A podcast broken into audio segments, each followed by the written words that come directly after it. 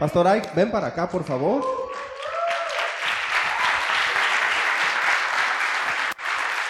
Bueno, el tiempo es de Dios, pero puedes usar el de Dios acá, ¿sale? Bueno, gracias.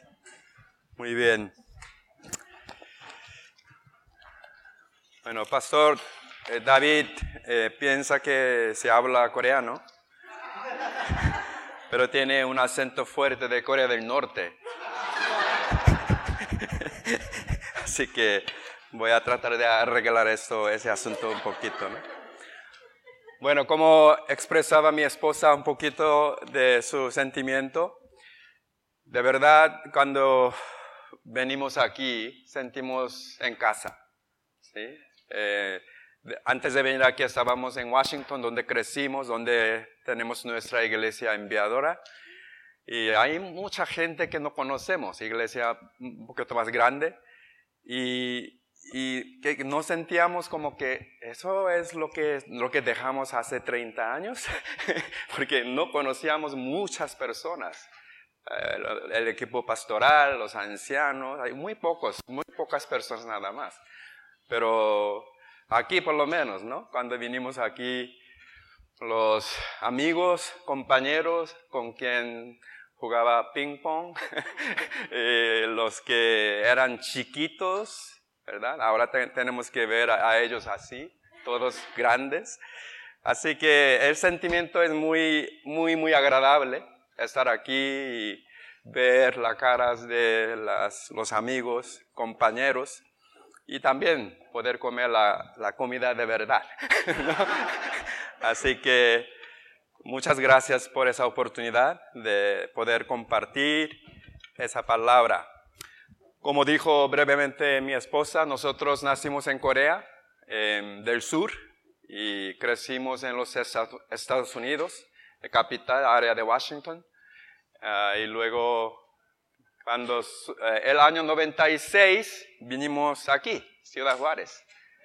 Em, y los, mis amigos me enseñaron forma de hablar español perfecto, ¿verdad?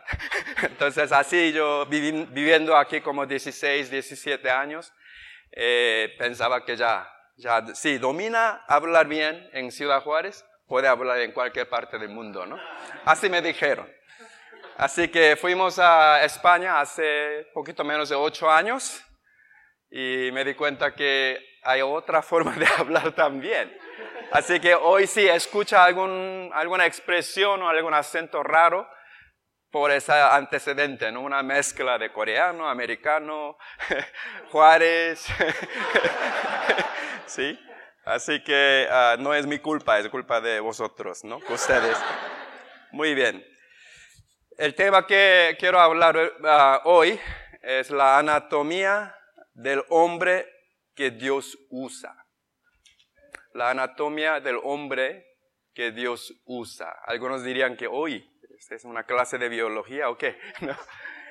De hecho, es una observación que vamos a hacer, observación uh, descriptiva de un líder que Dios usó, una, una manera maravillosa y hay un patrón muy particular que, en que él, manera que él respondió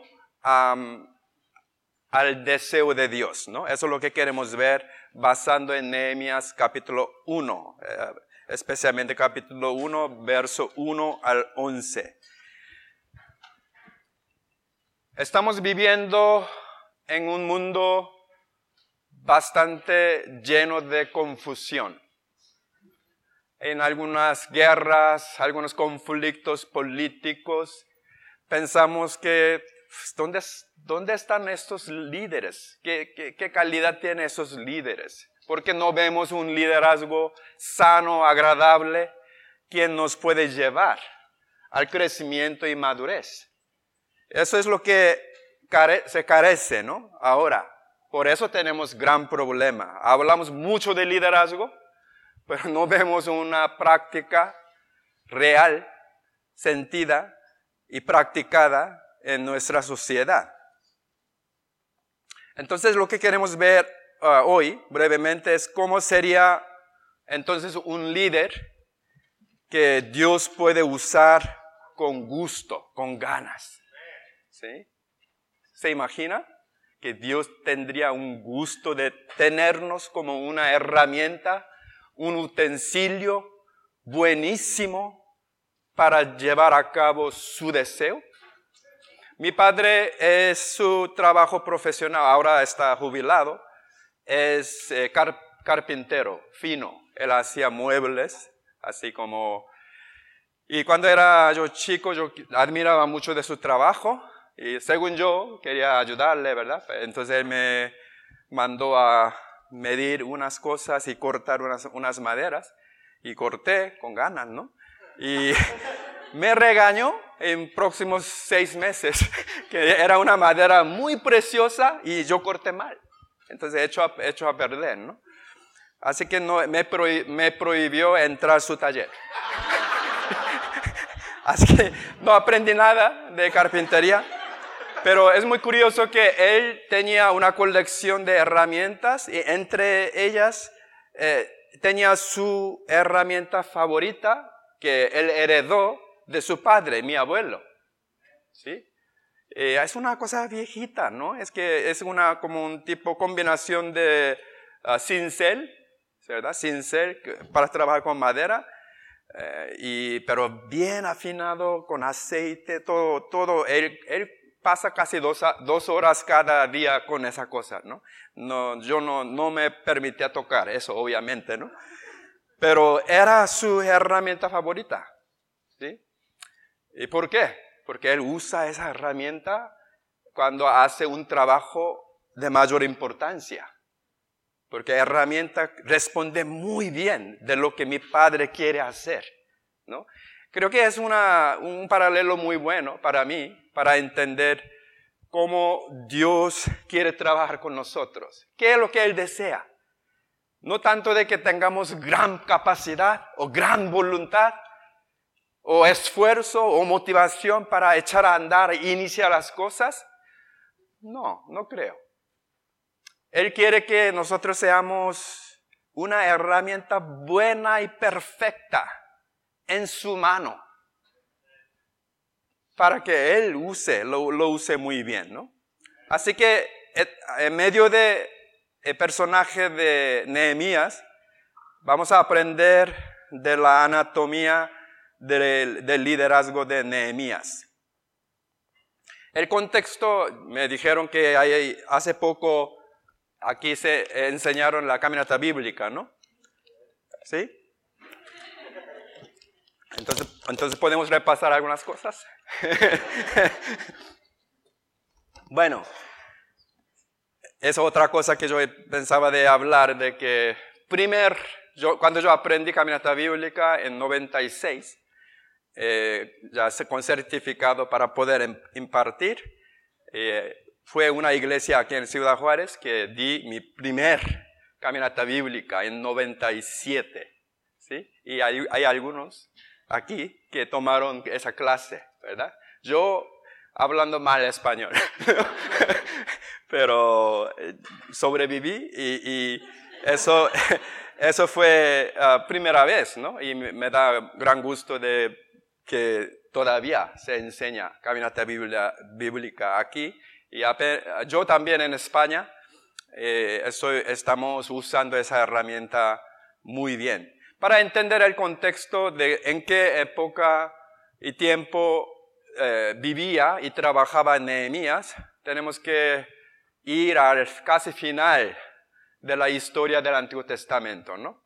¿Qué es lo que pasa? Dios, el mensaje de Dios es muy claro, que, que obedezca el pueblo, el pueblo de, de, de Dios, Israel y Judá, que obedezca la palabra de Dios, poner en práctica, ¿sí? obedezca, poner en práctica, cuando respeta las, las leyes y aplica y observa, tendrá la bendición. Será mi pueblo, será mi hijo, mi hija. ¿Y qué hicieron Israel y Judá? Nada. y tenemos nuestra manera de hacer cosas. Ya no necesitamos. Dios nunca está, está con nosotros y tenemos capacidad para hacer mejor. ¿sí? Tuvimos hace poco un, un evento en España y tuvimos un gran éxito para movilizar jóvenes y esto, ¿no? Y entre los líderes hablábamos, así como informalmente, decía que, oh, eso fue, Dios nos ayudó mucho, ¿sí? Para que sepa que a mí no me gusta esa expresión, ¿no? Dios nos ayudó. ¿Quién, ¿Quién es el protagonista aquí? ¿Sí? Ah, no, es que, es que era 50% de nuestro esfuerzo, otro 50% de Dios. ¿Cómo? No, no entiendo. Cuando hacemos cosas de Dios, diga, es 100% Dios. 0% de nosotros. ¿Acepta esto? ¿Tiene algunos tienen problema con esto? Sí, algunos podrían tener problema al principio, pero ¿sabe qué? Cuando logramos a ese entendimiento, me, quita la ansiedad, me quita estrés, porque ya sabemos que Él es el protagonista. Es su cosa. No hay una cosa que podemos llamar, es mi ministerio, mi cosa, mi actividad, mi evento. No, es de Él. Él, me, él es tan bueno, a pesar de mis faltas, Él me invita para participar en sus cosas. ¿Sí? El, eh, el, éxito y fracaso no depende de mí. ¿Sí? Es, de, es suyo, ¿no? Entonces, este, es, er, esa era un mandamiento muy simple y se repite todos los libros de eh, profecía, ¿no? Se repite, mismo mensaje básicamente, que, que no deja de pecado, que arrepiente, y la misericordia de, Dios es tan grande, Él va a perdonar.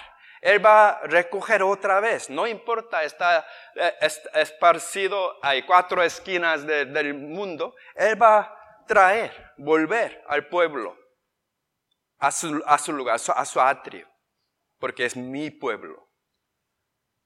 ¿Qué hicieron otra vez? Israel y Judá. No quisieron.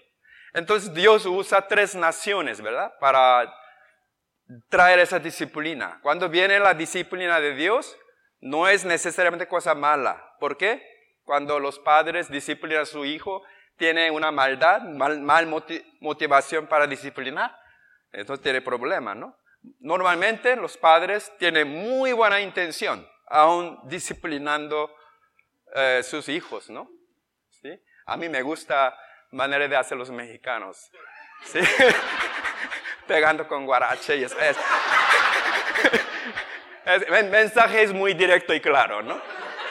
Sí, qué problema ahora en mundo es que los niños chiquitos ahora no, no saben ese privilegio de ser pegado por guarache, ¿no? que vean cómo salimos nosotros adultos con, con esa, esa disciplina, ¿no? Ellos no escucharon, ellos no escucharon, decidieron rotundamente uh, desobedecer la voluntad de Dios. Entonces Dios usa tres naciones, ¿verdad? Primero uh, Asiria viene para llevar el uh, reino del norte que se llama Israel, año 722 antes de Cristo. Ellos vienen y llevan ese pueblo de Israel al cautiverio, ¿no? Y poquito más después, año 586, viene Babilonia y lleva a, Judá a cautiverio. ¿sí? Y pasa 70 años y Judá regresa, ¿no? Retorno. Y entonces, ese tiempo más o menos, como unos 444 años antes de Cristo, es el tiempo de Nehemías. Vivía en ese tiempo. ¿sí? Casi final de la historia escrita del Antiguo Testamento. ¿no? Ese es el contexto. Ya está en cautiverio. ¿sí? Ya está uh, sufriendo o está viviendo la disciplina de Dios. ¿no?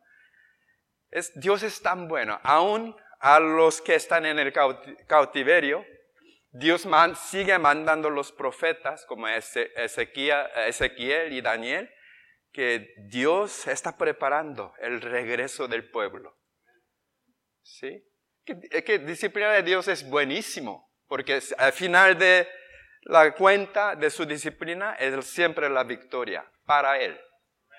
¿Sí? Cuando él dice que tú eres mi hijo, tú eres mi pueblo, es cuenta arreglada. No hay otra cosa que tenemos que ah, preocuparnos, ¿no? Así que Nehemías, era uno de esos judíos en la esclavitud, pero logró eh, subir a alto rango en esa, esa tierra de Persia. ¿sí? Él era, de hecho, la Biblia dice que era copero. ¿Sabe qué es, copero? Copero es eh, al lado del rey. Él es como secretario general o primer ministro. Entonces, aquel tiempo de antigüedad, eh, cualquier comida que toma eh, rey tiene que pasar por Nehemías primero, copero primero, porque él prueba, ¿verdad?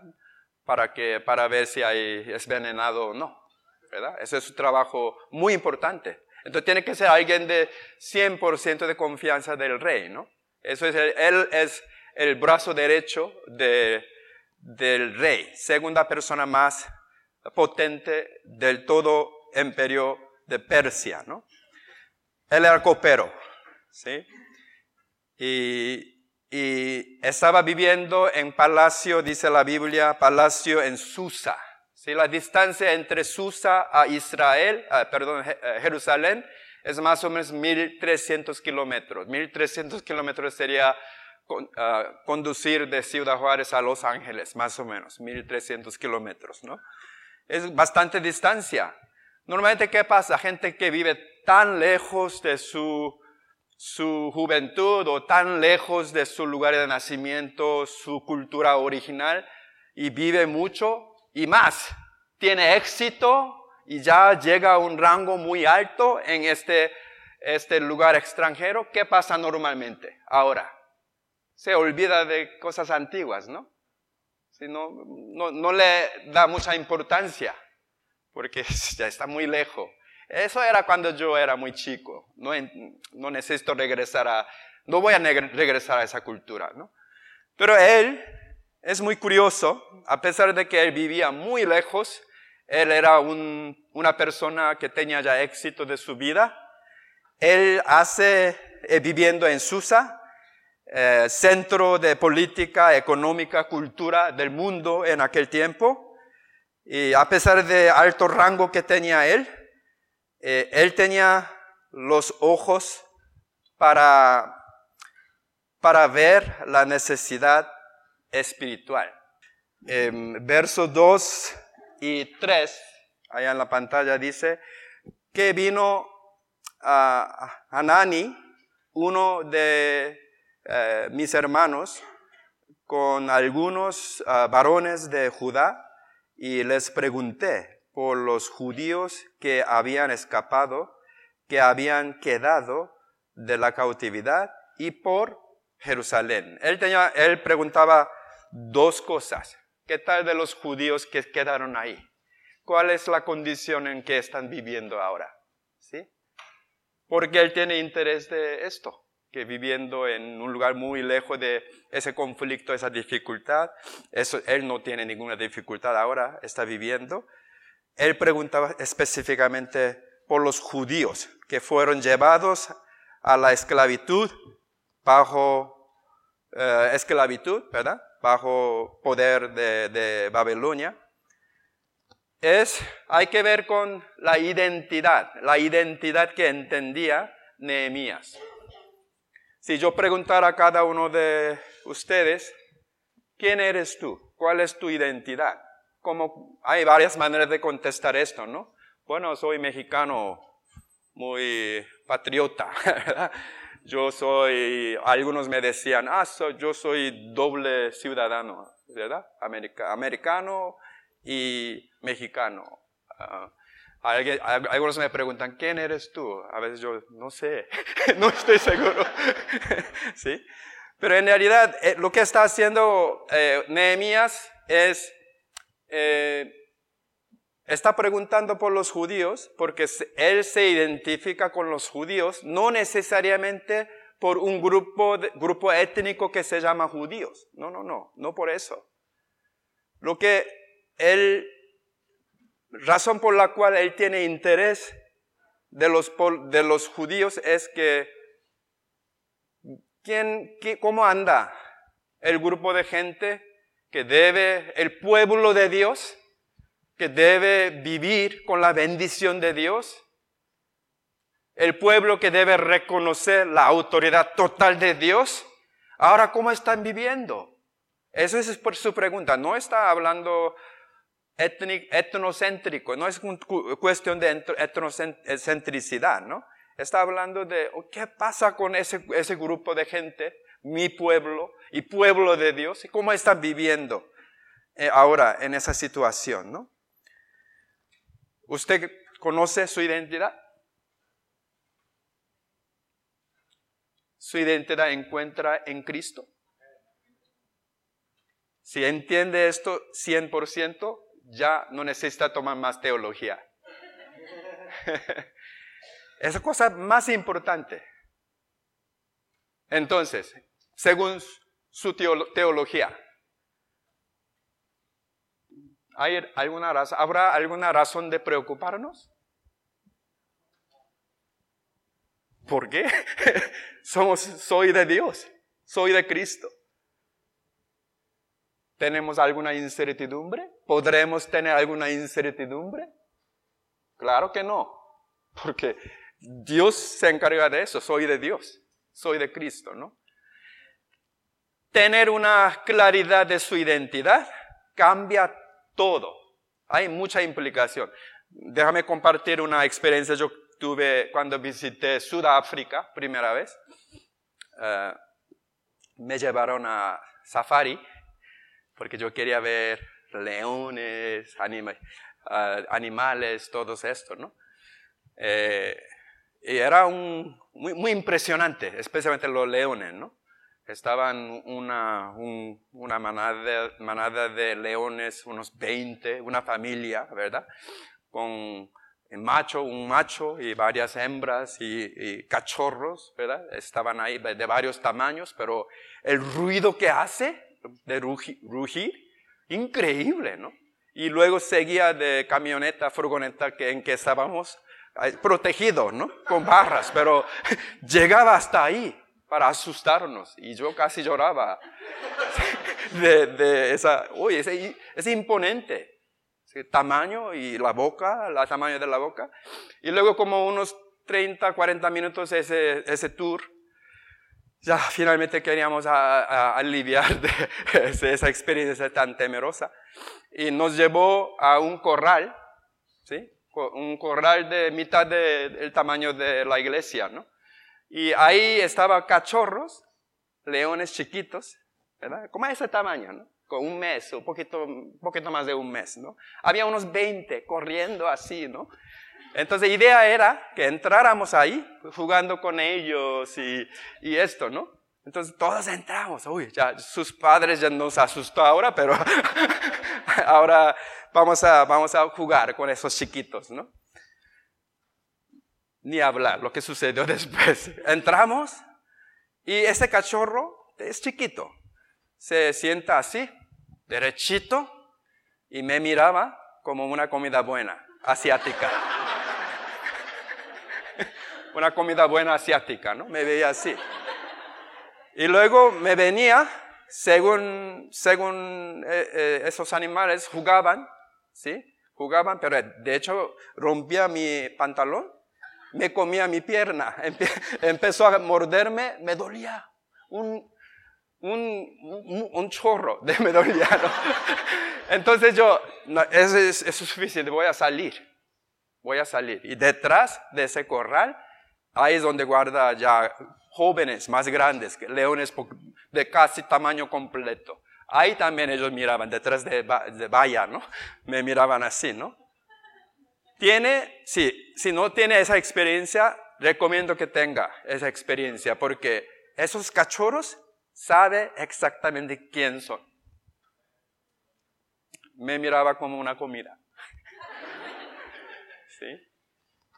Me miraba como oh, inferior eso. Desafortunadamente muchos cristianos no tienen este nivel de entendimiento de quién es. Cada uno de ustedes es el hijo, la hija de Dios Altísimo y de Cristo. ¿Sí? ¿Tiene esa identidad? Eso es lo que tenía eh, eh, Nehemías, en mi opinión. En, sí, cuando leemos eh, el libro del Esdras es contemporáneo, tiempo, hablando del tiempo de, acontecimiento, ah, junto con Nehemías. Así que ah, ah, bajo el liderazgo de Esdras y Nehemías ya empezaron a regresar. Esdras tenía el enfoque de preparar el pueblo espiritualmente, ¿verdad? Entonces, los que aprendieron caminata ¿qué, ¿qué hacemos con Esdras? Gente, ¿no? Gente, edificando y preparando la gente. ¿Sí? Y Nehemías, ¿qué hacían Nehemías? Muros, ¿no? Reconstruyendo los muros. Son gente, personas de misma, mismo tiempo. Cuando quiere hacer algo bueno, siempre viene algunos malos, ¿verdad? no fue la excepción para ellos tampoco. Estas cuatro eh, dice que había dos personas eh, particularmente que se llama Reum y Simsai, hacían muchas maldades para impedir la reconstrucción de los muros de Jerusalén. Así que muchos, por, como el resultado, consecuencia de esto, muchos judíos experimentaron una gran persecución. ¿sí? Eh, y le reportaba en verso 3, ¿verdad? El remanente, los que quedaron en la cautividad, allí en la provincia, están en gran mal y afrenta. Y palabra, esa palabra afrenta en hebreo es, quiere decir, significa afilar, mutilar, cortar, eh, un escarnio total, burla total. ¿Sí? me imagino que estaban haciendo algo así. ¿Tú eres judío? En realidad, lo que tú dices de tu Dios es la verdad. Yo no veo esto en tu comportamiento. Yo no veo nada de poder de lo que tú dices. Eso es lo que estaban haciendo para, para los judíos, ¿no?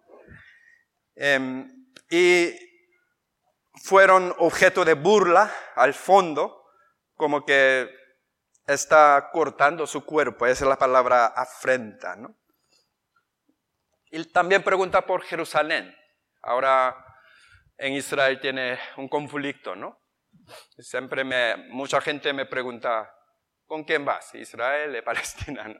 Yo, no, yo no voy con un, país contra otro, ¿no?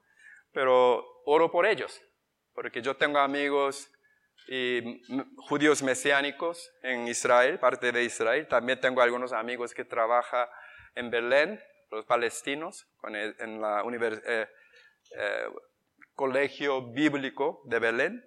Así que yo oro por ellos, sin meterme esa discusión política, ¿no?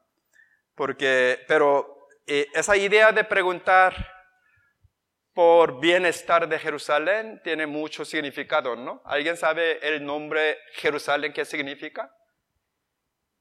Ciudad de paz, eso es lo que quiere decir Jerusalén, ¿verdad? Jerusalén. Y ciudad de paz Pero por lo que vemos en últimos dos mil, tres mil años o cuatro mil años, no vemos nada de la paz. Entonces, ¿por qué nombró Dios este lugar ciudad de paz? Porque esa paz va a venir más adelante. ¿sí?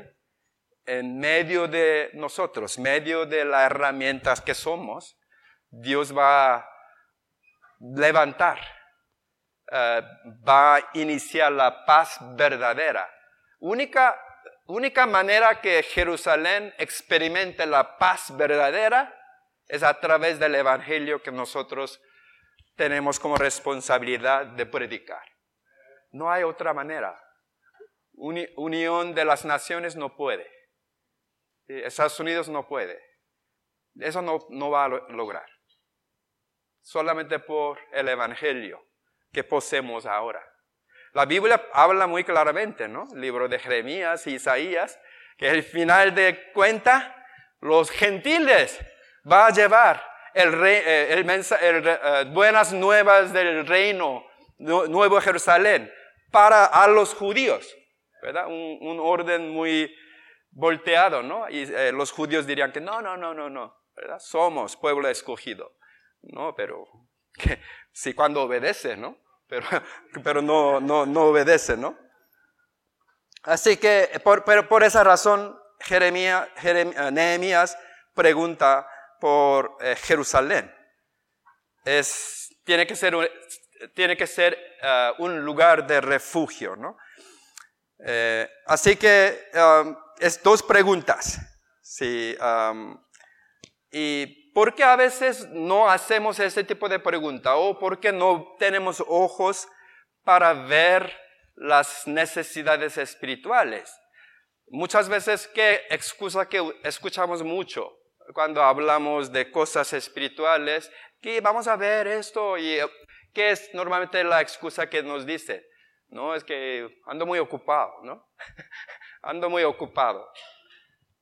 Veo que hay algunas personas que aquí en la congregación que nos acompañaba cuando llevaba grupo de trabajo a la Sierra Tarahumara. ¿Sí recuerda? ¿Recuerda aquel tiempo? Y poníamos película Jesús en un pueblo de quizás 200, 300 personas. Un pueblo que no tiene nada. No tiene agua potable, no tiene luz, no tiene electricidad, no tiene nada. Cuando se pone sol, todo oscuro, todo para. ¿Y sabe qué dicen? Normalmente ponemos la película en la noche, ¿no? Ya usando la, generador planta para poner la película. Y algunos, algunas señores, algunos señores cuando durante el día los invitamos y nos dice, no, estoy muy ocupado. que no, que no tengo tiempo. Ni tiene reloj. sí, pero, pero dice que no, no, tiene, no tiene tiempo, ¿no? Y no quiere. Esa excusa no solamente en Tarahumara, igual, aquí ahora. ¿sí? Sí. Primera cosa que ellos dicen que no, no tengo tiempo, ando muy ocupado. Quizá otra razón es eh, porque tengo miedo. Tengo miedo, porque ¿qué pasa si me, me hacen cosas raras para, o me, me fuerza para cambiar algunas cosas que me agradan? ¿no?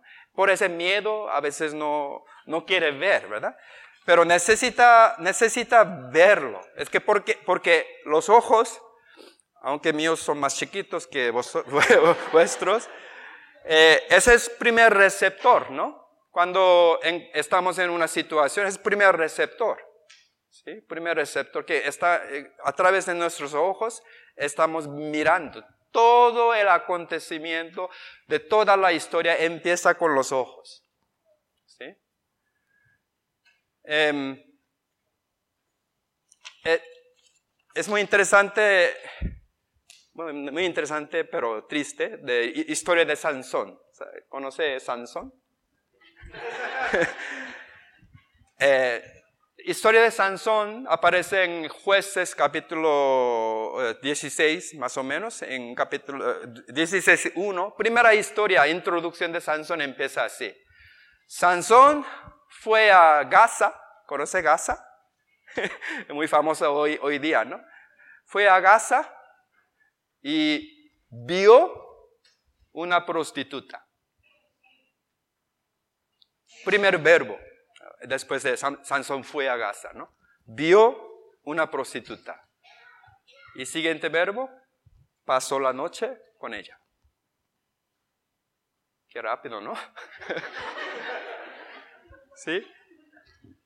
Mira, eso es el patrón que tiene Sansón. Cuando él ve algo, él pone en práctica de inmediato, ¿no? No piensa. Eso es muy potente, ¿no? Nuestro receptor o sensor de la, de la visión. Es muy potente, ¿no? Aún una, voy a dar un, ejemplo un poquito mejor. David, ¿sí? Hombre según corazón, conforme, eh, varón conforme corazón de Dios, ¿no? ¿Tiene alguna, algún pecado que él hizo, que está, él hizo en secreto? Pero entre nosotros, ¿verdad? Sabemos cuál es su pecado. Con inmoralidad con Betsabé, ¿no? Ahí también, en uh, Segunda de Samuel capítulo 11, verso 2 y adelante, habla de esto. David estaba en el palacio, ¿sí? arriba de palacio. Normalmente palacio se ubica en punto más alto del pueblo para ver todo para abajo, ¿no? Entonces, ahí estaba arriba. Y aquel tiempo, y hasta ahora, en muchas partes de Medio Oriente, eh, tiene cultura de utilizar su techo para tender ropas, bañarse, ah, secar eh, granos y esas cosas, ¿no? Entonces él dice que era la noche, eran en la noche, él caminaba en su palacio, él vio, otra vez, verbo, él vio una mujer bañándose. Y la Biblia añade una descripción más, más que, que era muy hermosa. Entonces mi pregunta es, era noche, era bastante distancia, como él sabía que era muy hermosa. ¿Sí? Entonces eso es lo que pensaba, lo que pensaba, era esta, estaba la mente, en la mente de David, ¿no? En realidad, rey David, la, la hermosura de la mujer.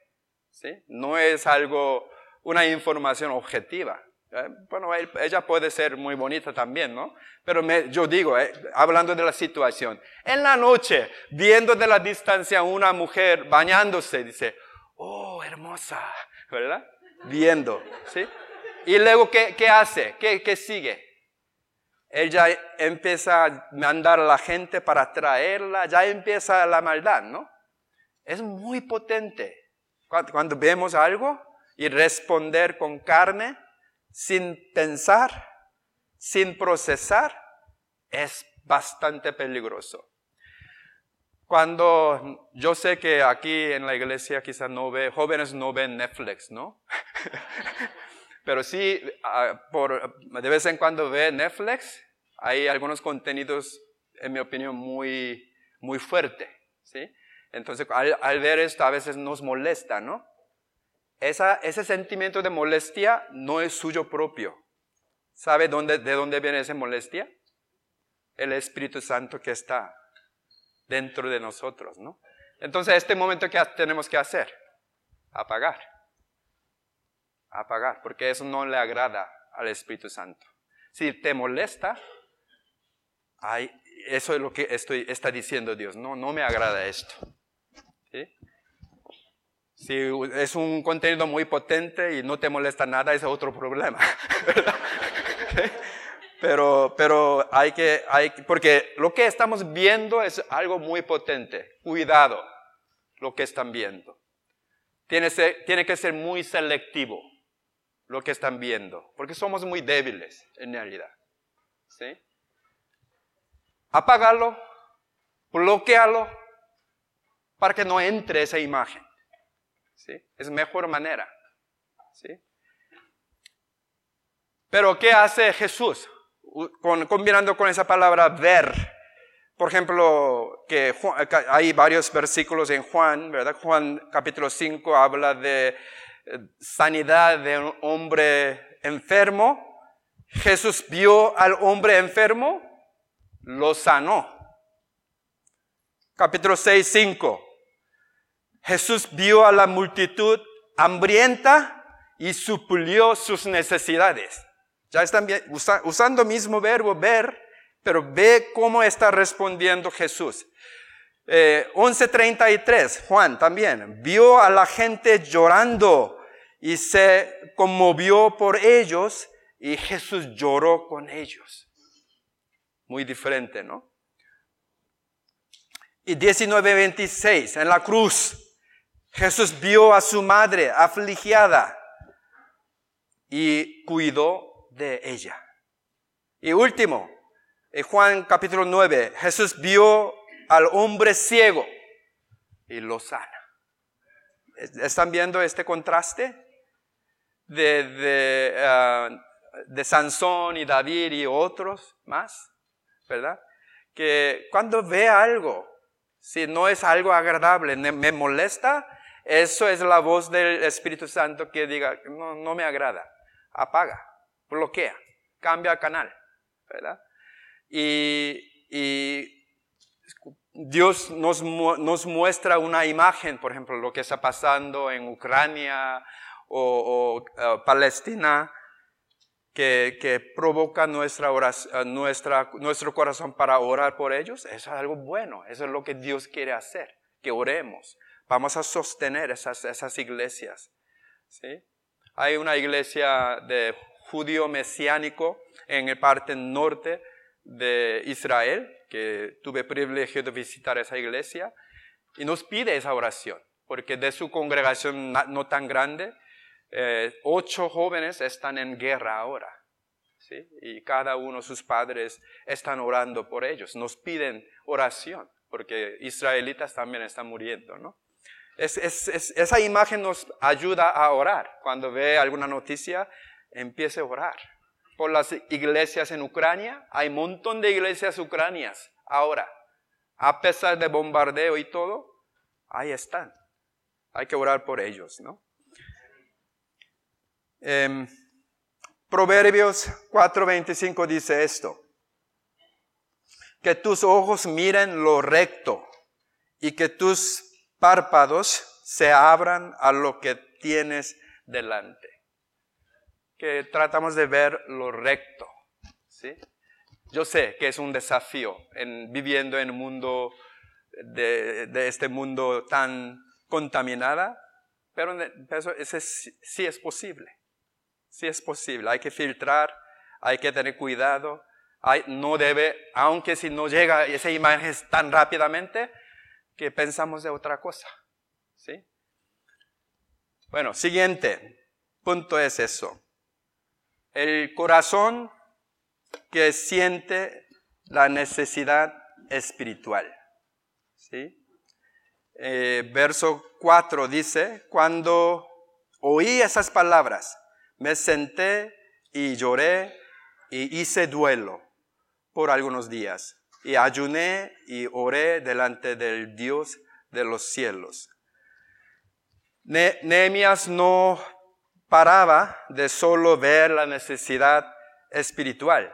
Eh, la Biblia dice que él se sentó y sintió en su corazón la carga de la necesidad espiritual. Y empezó a depositar lo que vio en su alma. ¿Sí? Eso es lo que es segundo proceso. Cuando ve algo, entra a nuestra cabeza, ¿no? Y procesamos esa información. Y siguiente eh, destino, es el corazón. O sea, que llegar hasta el corazón. ¿Cuántas cosas que buscamos en Google o inteligencia artificial solamente queda aquí? Porque no, no, hay, no, hay, no tiene contenido para bajar al corazón, ¿no? Eh, cosas de Dios tenemos que bajar al corazón, ¿no?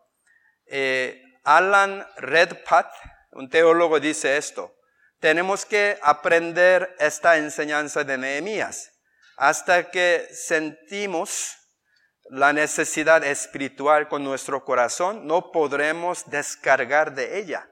Si no abrimos nuestros ojos y recibimos esa necesidad a nuestro corazón, entonces no podremos esperar la bendición de Dios. Lo que vemos, lo que pensamos, tiene que bajar hasta el corazón. Un amigo mío dijo esto, que el viaje más largo de vida es unos 30 centímetros de aquí para acá. Tiene sentido, ¿no? Tiene sentido. Hay que, hay que procesar esto y hay que, para, para que sea esto la pasión, tiene que pasar este proceso, ¿no? Ahí en ese versículo 4 viene eh, tres verbos muy interesantes. Primero, me senté. ¿verdad? Literalmente, me senté. Eh, eh, eso es lo que dice Nehemías.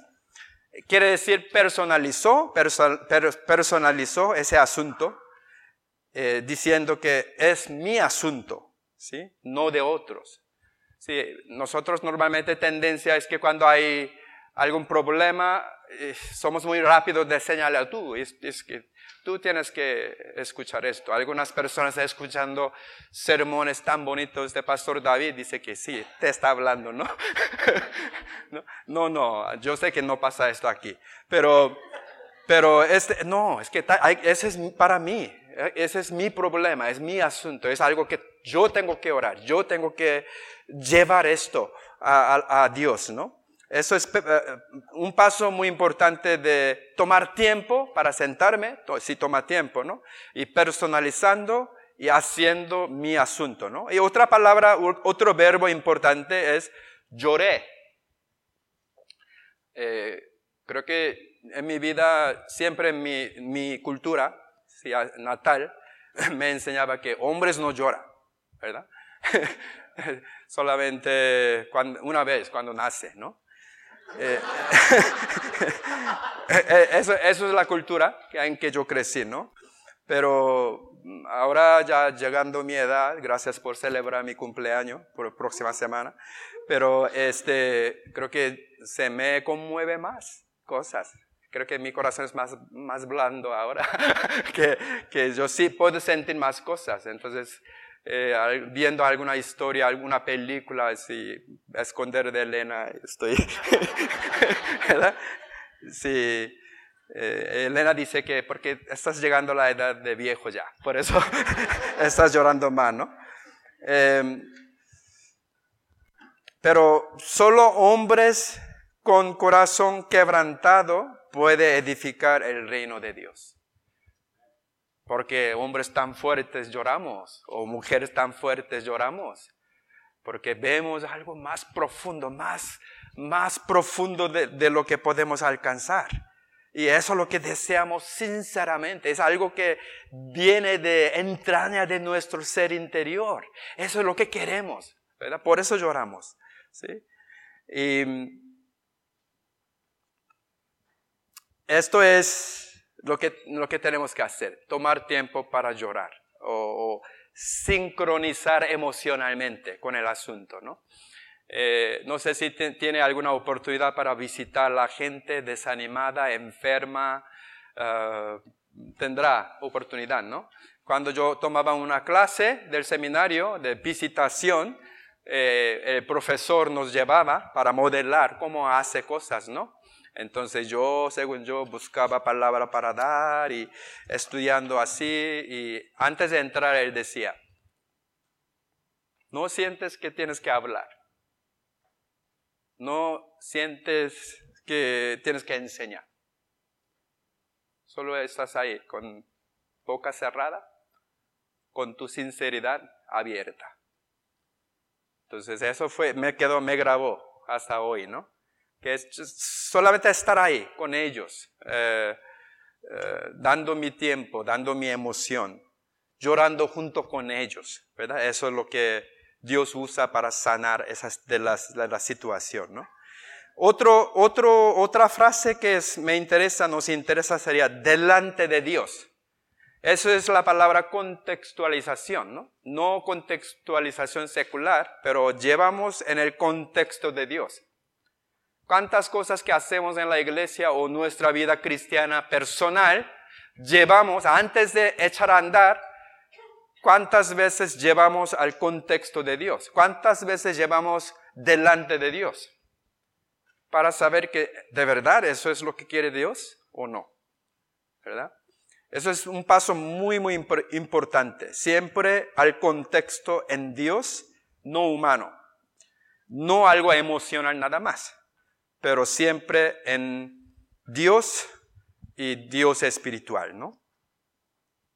Así que Dios nos, nos lleva, cuando hacemos esos pasos, Dios nos llevará a ver las necesidades espirituales. No paremos ahí, vamos a guardarlo en nuestro corazón, ¿verdad? Tal como Nehemías nos, nos sentamos, uh, personalizaba uh, Ah, y, lloremos, tal como Nehemías, y antes de criticar a otros, ¿no? Antes de señalar a, otros. Alguien me dijo, no señale así, criticando a otro, porque eh, si tú señalas a una persona con un dedo, tres dedos están señalándome, soy más culpable, no triple más culpable que eso, y también estás acusando a Dios. Cuidado, cuidado, no, no haga esto, ¿no? Quizá haga con así.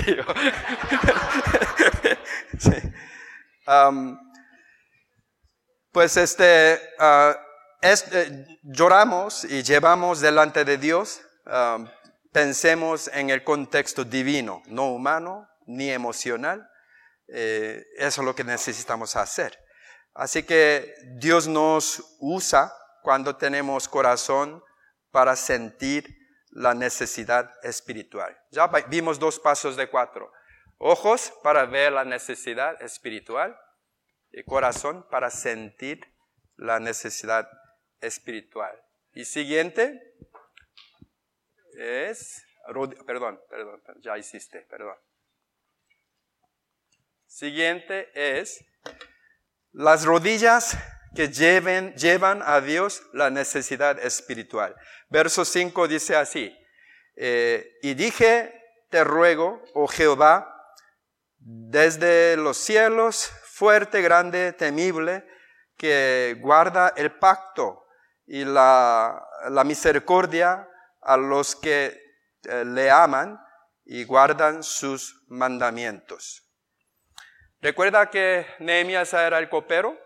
Copero tiene bastante poder, ¿no? Entonces, y él es segunda persona, él siempre está al lado del rey. ¿sí? Eh, tiene una palanca muy buena, ¿no? Eh, bueno, otra, palanca no, se entiende en España, entonces en España dice enchufe, enchufe, tiene un enchufe, ¿no? Eh, bueno, tiene palanca o enchufe. Entonces, una persona normal no piensa mucho espiritualmente qué, qué haría. Oh, sí, yo tengo posición, voy a usar mi posición, mi influencia para echar a andar esa cosa, ¿no? Que yo soy segunda persona más importante, potente de todo el reino yo puedo ah, decir al rey cualquier cosa él me acepta, entonces voy a ir a ese rumbo. Cuando no funciona esto, entonces voy a llamar a Dios, ¿no? Es típico, ¿sí? Tenemos que confesar. Yo así, así soy ya a veces, ¿no? Pero, em, ¿qué es lo que hace él? Eh, es Nehemías. Es, Nehemías no usa su enchufe eh, o palanca, eh, siendo el brazo derecho del rey Artajerjes él no, intenta resolverlo con su propia fuerza, ni, ni lo lleva al rey, y, él lo lleva a Dios. Me gusta esto, ¿no? Él lleva a Dios. Me gusta que esta iglesia ora cada inicio del, eh, mes, orando por cosas de la, eventos y lo que, lo que viene, ¿no? Ah, yo aprendí eso también de mi pastor que falleció, que esa, él siempre declara, tenemos un calendario de un año. ¿sí? Entonces ahora estaríamos orando por actividades de noviembre y diciembre del próximo año. ¿sí? Eh, los, eh, planes, planes ya hechos, eh, planes hechos, ¿no? Orando, orando. Entonces por lo menos tenemos un año orando por la cadena de oración de todas las actividades que hacemos, ¿no? Es una buena disciplina en mi opinión. Es lo que hace Nehemías. Eh, él lo llevó a Dios porque él creyó que Dios es el único que puede solucionar esto. Él quizá podría solucionar humanamente, pero él sabe bien que eso no va a durar. Solución verdadera tiene que venir de Dios. ¿Usted tiene esa convicción? o está satisfecho con la, solución temporal que podemos arreglar. No, no, no. No es buena, buena idea. ¿sí? Esperar hasta que fracase ese plan y luego buscamos eh, a Dios, ¿no? Así que Él lleva las rodillas que llevan a Dios la necesidad espiritual. Y siguiente eh, versículo. ¿Me ayuda a avanzar? Sí. Bueno, voy a leer de de 6, la primera parte. Este ahora atento tu oído y abiertos tus ojos para oír la oración de tu siervo, que hago ahora delante de ti día y noche por los hijos de Israel, tus siervos. Y luego aquí en la pantalla dice, y, ah, y 6b, ah, y confieso los pecados de los hijos de Israel que hemos cometido contra ti. Sí, yo y la casa de mi padre hemos pecado. Cosas grandes de Dios empieza con el arrepentimiento, sin excepción. Yo eh, conocí al Señor el año 80, ¿sí? Hay muchos la mitad de congregación no nacía todavía, ¿no? no existía, ¿no? Eh, primeros 19 años, 9 años de mi vida, yo, nadie me, me evangelizó, nadie compartió el evangelio conmigo. Yo no sabía nada, nada, nada. ¿sí? Y en el año 80 conocí mi esposa, Elena, allá en Washington. Y una de las primeras cosas que ella hizo es, ella me llevó a la iglesia cristiana. Ella siendo la tercera generación de cristiana, de su, su, padre escapó del norte, así que ella es del norte. Ahora, sangre, sangre, sangre del norte, ¿no? Eh, y, y él escapó, su abuelo plantó el norte extremo, frontera con China, ah, como plantó como ocho iglesias, ¿no? siendo un anciano de iglesia evangélica. Y cuando empezó guerra civil en 1950, un par de años antes, 48-49, eh, su abuelo decía a su padre, mi suegro, que falleció, que era un joven, que si tú quedas poco más tiempo, los comunistas van a venir. Primero en la lista de matanza de los comunistas sería cristianos.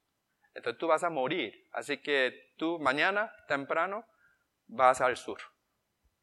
¿Sí? Entonces él escapó solo y llegó solo al, al sur. ¿Sí? Así que esa generación ya tiene, tiene herencia de tres generaciones del Evangelio, ¿no? Y ella me llevó a la iglesia y yo no sabía nada. El primer, primer Era un culto de miércoles, un servicio, una iglesia pequeña, coreano, coreano ¿no? Ahí, en Washington. Y ella me, eh, ella me llevó y ahí estaba. Y hoy, por primera vez en mi vida, él creo que él predicaba algo de Juan, ¿sí? Libro favorito de Prisi, ¿no?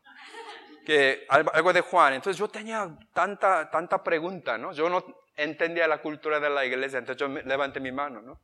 Porque tenía tenía pregunta, ¿no? Entonces el pastor muy sabio me señaló como que esperara hasta el final y entonces esperé, aguanté y al final él decía que, bueno, te regalo este libro, Biblia, y lees, ese es el libro de Juan, lees tres veces eh, entre hoy hasta el domingo y domingo regresas, todavía quedas con alguna pregunta, con todo gusto voy a contestar, ¿no?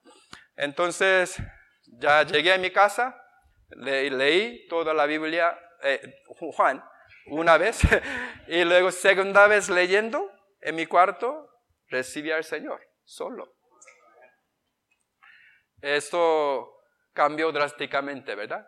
Y, mi manera de pensar, mi propósito, qué, debo hacer eh, esa, en mi vida y esas cosas, ¿no? Ah, esto es esto es, eso marca, eh, eso marca la, la, antes y después, ¿no? Teniendo ese propósito. Y e, esto es lo que, lo que está hablando eh, Nehemías de, de llevar en el contexto de Dios, porque desde nuestra salvación hasta todo lo que hacemos del ministerio, el protagonista es Dios. Autor de mi salvación no es eh, Elena, aunque le agradezco muchísimo haber llevado a la iglesia, pero ¿quién es el autor? Único, el autor de nuestra salvación, cada uno de nosotros. Ese es Dios, ¿no? Y sin entrar debate teológica de si se pierde salvación o no. Solamente yo voy a decir mi inclinación. Yo soy de que la salvación no se pierde, porque autor de la salvación es Dios. ¿sí? Y si, si, si confieso yo la autoridad total de Dios y confío en su salvación, Él no va a fracasar perdiéndome. Sí, eso no cuadra teológicamente, ¿no? Entonces, simple y sencillamente, Dios es el protagonista de mi salvación, todo lo que yo hago y de mi vida. Mi vida ahora eh, vivo para glorificar a Dios. No para recibir yo mi propia gloria, vanagloria, ¿no? Y siguiente versículo 8, si me puedes avanzar, eh, dice, acuérdate ahora de la palabra que diste a Moisés, tu siervo, diciendo, si vos, eh, vosotros pecaréis, yo os dispersaré por los pueblos, pero si os volveréis a mí y guardaréis mis mandamientos y los pusiereis por obra, aunque vuestra dispersión fuera hasta el extremo de los cielos, de ahí os recogeré y os traeré al lugar que escogí para hacer habitar ahí mi nombre. Es la promesa de Dios, ¿no? La oración de recordar la promesa de la palabra de Dios es lo que es, ¿no? En Romanos 4, 20 y 21, en siguiente, dice esto, tampoco dudo por incredulidad de la promesa de Dios, sino que se fortaleció en fe, dando gloria a Dios, plenamente convencido de que era también poderoso para hacer todo lo que había prometido. Es importante saber cuál es la promesa, ¿no? Para reclamar y decir, si Dios tú me diste esa promesa, yo, voy a, yo, yo sé que voy a cumplir, vas a cumplir, ¿no? Esto es lo, para poder decir esto tenemos que ser buen abogado, abogado de la ley, de la palabra de Dios, ¿no? Se imagina un abogado en la corte de, de la sociedad, el mundo, dice que, ah, mira, según la constitución, yo creo, yo creo, según la constitución de, México, me parece que tiene, dice esto. Cuando un abogado empieza a decir así, no, no creemos, ¿no? Está, está, inventando cosas, ¿no? ¿Sí? Es que no, no hagamos igual con la Biblia. ¿Sí? Tenemos que saber muy bien lo que está diciendo. ¿sí? Tenemos que saber lo, lo que, la palabra, la verdad que nos salvó. Tenemos que saber, conocer muy bien que si tiene varias traducciones, lea, compara varias traducciones. Los que tiene, tiene el lujo de poder aprender el idioma original en que se escribió el Antiguo Testamento y el Nuevo Testamento, aprenda esto. Ahí ahora en YouTube hay todo, ¿no? Puede aprender griego, puede aprender hebreo, ahí puede hacer muchas cosas, alguien puede memorizar las cosas, te ayuda a memorizar versículos. Lo que a mí me gusta mucho es que el año eh, ese tiempo, el año pasado, Elena y yo empezamos la lectura de la Biblia completa en un año. 52 semanas. Cada, cada día leemos en promedio de cinco capítulos, Elena y yo. Y ya está, estamos casi a punto de terminar. Eso, eh, eso es, bueno, primera vez con una meta, ¿no? Ah, yo recomiendo mucho esto, que empiece aquí también. Próximo año, si estoy aquí, ya estaría terminando toda la congregación, ¿verdad? Toda la Biblia, ¿no? Y luego, este, esto es esto lo, que, lo que necesitamos hacer, ¿verdad? Para saber qué es la, la promesa de Dios y sabiendo que Dios, la fidelidad de Dios es donde tenemos que, donde tenemos que ir, ¿no? ¿Conoce George Mueller? George Mueller es un eh, británico-alemán mixto, ¿no? Él, vivió en principio de 1800, casi todo siglo, él creo que vivió como noventa y tantos años. Él era padre de los huérfanos. En su vida, él ministró casi a, a 10 mil huérfanos, ¿sí? Entonces, a veces no, no llega la ayuda para comprar comida para tantos huérfanos eh, siendo George Mueller eh, un hombre de oración, alguien dice que en su vida, en su diario, él escribe cinco mil respuestas de oración, contestación de oración, ¿verdad? Hay más, pero lo que él escribe es cinco mil. Él dijo esto cuando ya no, llega, no tenía comida para dar a los huérfanos. Él dice esto, usando Salmo 68.5, dice esa frase, tú eres padre de huérfanos. Tú dijiste que tú vas a ser el padre de huérfanos. Cumpla tu palabra. ¿Te gusta esa, esa oración? y luego, un par de horas después, un ranchero llega eh, eh, de una finca que estaba cerca y decía que con todo costales de granos y panes y quesos, traía dos coches, dos carros eh, llenos de comida. Y dice que no, es que es muy raro.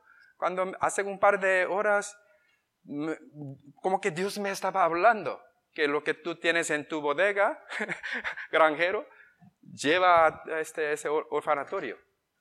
por eso estoy aquí. Entonces es, es, muy interesante, ¿no? estudiar y escuchar algunas cosas de George Mueller. Él decía, tú dijiste que tú vas a ser el padre de huérfanos, cumpla tu palabra. ¿Sí? Así que las rodillas para llevar a Dios la necesidad espiritual. Entonces, recuerda hace, eh, jóvenes quizá no entiende, cuando en nuestro tiempo, viejitos, teníamos una pulsera que, como, ¿qué haría Jesús? ¿No? ¿Sí? ¿Sí? Eh, esto, eh, pensamos esto, ¿qué, ¿qué vería Jesús? ¿Sí? ¿Qué vería Jesús? ¿Qué, ah, ¿Cómo oraría Jesús? ¿Sí? Eso es una pregunta, muy buena pregunta para hacerlo, ¿no? Y siguiente sería, por favor, los pies que encaminan las necesidades de necesidad espiritual. Ya empezamos con los ojos, ¿verdad? Los ojos para ver la necesidad espiritual. el corazón que siente la necesidad espiritual. Las rodillas con que llevamos asunto a Dios para orar por las necesidades espirituales. Ahora último, los pies que encaminan la necesidad espiritual. versículo 11 dice esto, te ruego, oh Jehová, esté ahora atento tu oído a la oración de tu siervo y a la oración de tus siervos, quienes desean reverenciar tu nombre. Concede ahora buen éxito a tu siervo y dale gracia delante de aquel varón, porque yo servía de copero del rey. Qué interesante, ¿verdad? Él dice, concede ahora buen éxito a tu siervo. Dale gracia delante de aquel varón. Él está diciendo que dame, dame este poder y control para que yo tenga éxito. ¿Es lo que está diciendo? No, ¿verdad? ¿Qué es lo que está diciendo él?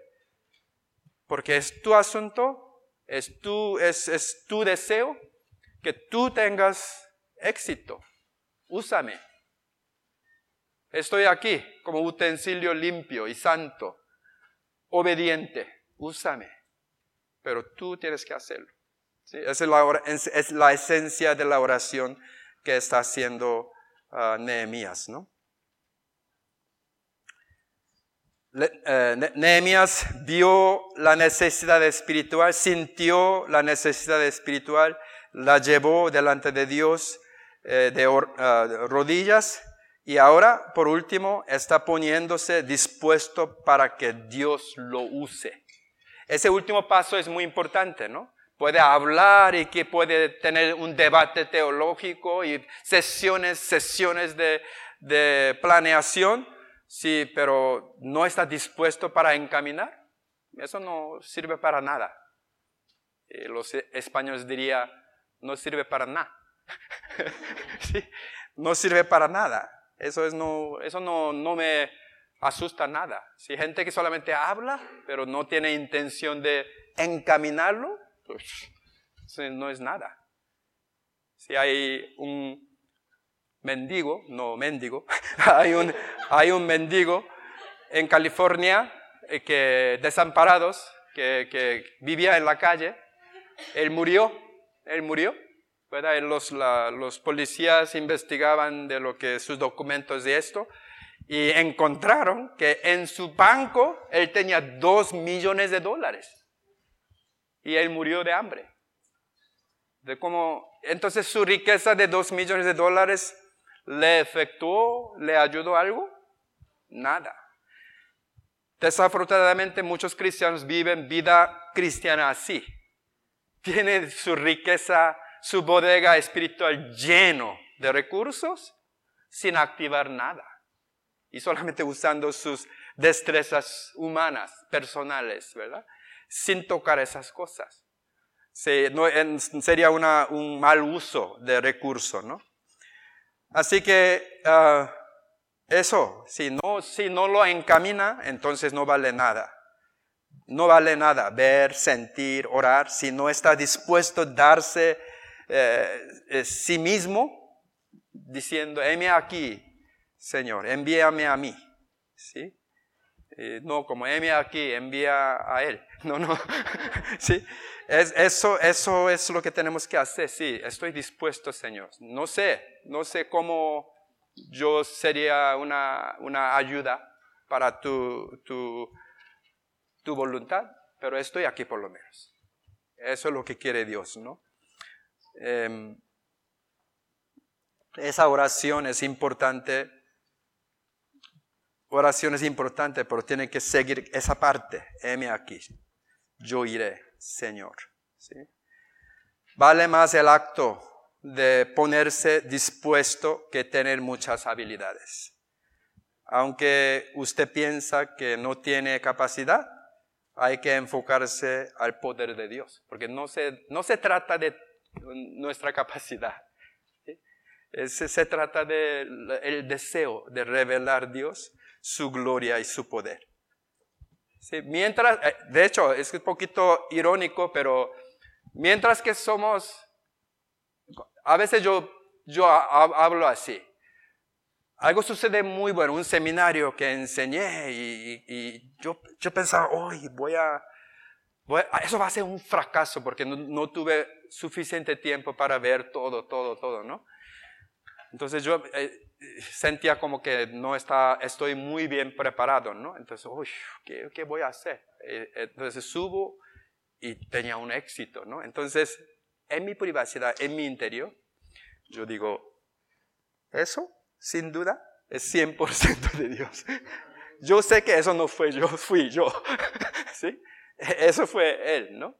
Entonces, necesito ese tiempo para poner en contexto correcto que eso fue Dios. Yo sé, yo veo que eh, aquí en esa iglesia en un corto tiempo, no, tan corto tiempo, pero en, tiempo han visto cosas muy buenas, ¿no? Entonces que yo, recomiendo que cada uno haga, uh, eso tiene que ser de Dios, porque eso no, no fui yo, eso no, eh, no fui yo, ¿no? Entonces es una actitud buena para colocar cosas en lugares más adecuados, ¿no? Y voy a contar una historia, con esto termino. Cuando dice los predicadores que con esto termino otros 30 minutos, ¿no? no, de verdad, voy, con esto voy a terminar. Em, Ruby Raquel Kendrick eh, era una misionera que sirvió en Corea un corto tiempo, ¿no? Ella nació en 1883. Ella es originaria de, era originaria de Texas. Y al graduarse de la Universidad Bíblica en 1905, ella decidió ser misionera.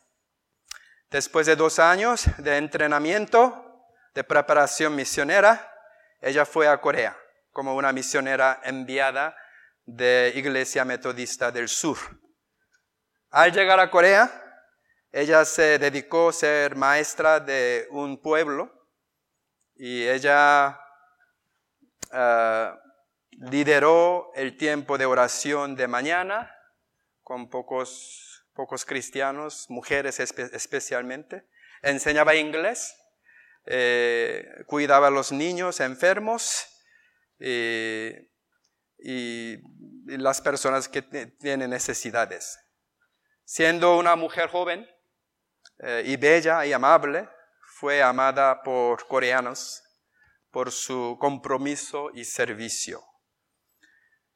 Eh, tan solo nueve meses después de llegar a Corea, ella contagia de una, enfermedad local y muere, de edad de 25 años más o menos.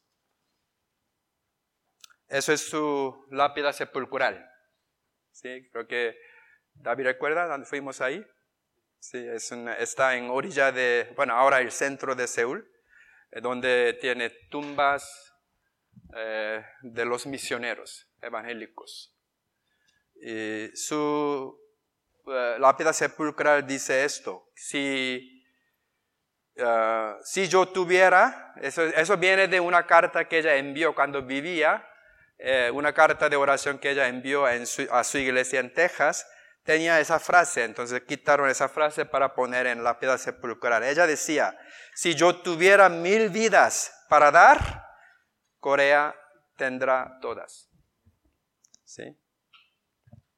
Su ah, epitafio fue tomada de esa carta y detrás de ella, cuando, después de que ella murió, cientos otros jóvenes uh, siguió sus, pisadas para ir a servir en los, lugares asiáticos.